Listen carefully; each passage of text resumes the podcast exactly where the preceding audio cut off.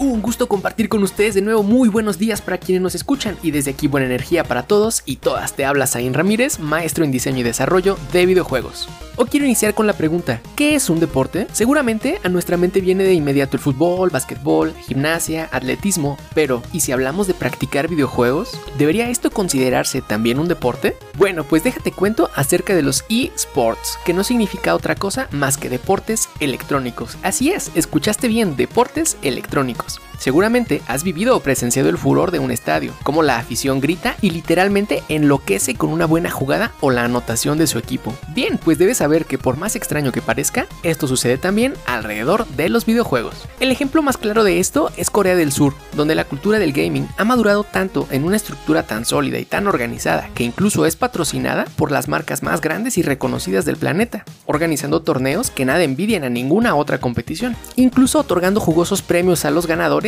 y dando el estatus de verdaderas estrellas a sus jugadores. Así que no es para nada extraño que numerosos grupos de seguidores estén a las afueras de un estadio o de un hotel para tener la oportunidad de ver a su videojugador favorito, así como lo escuchas. Rápidamente, este fenómeno ha recorrido el mundo y ya es común ver en Europa o Estados Unidos competiciones oficiales e incluso licenciaturas universitarias para convertirte en un jugador profesional o en un manager de eSports. En el caso de México, en febrero del 2018 fue reconocida y avalada por la CONADE la FEMES, es decir, la Federación Mexicana de eSports, por lo que desde entonces en México los eSports ya se reconocen como un deporte oficial. Tenemos incluso varios equipos nacionales con sus patrocinadores, cuyos jugadores están bajo contrato, cobrando un sueldo por jugar. Todo esto presenta una oportunidad para una nueva generación de mexicanos pertenecientes a la era de lo digital, pero también es cierto que aún hay un largo camino por recorrer y la meta no debe ser otra más que alcanzar la profesionalización.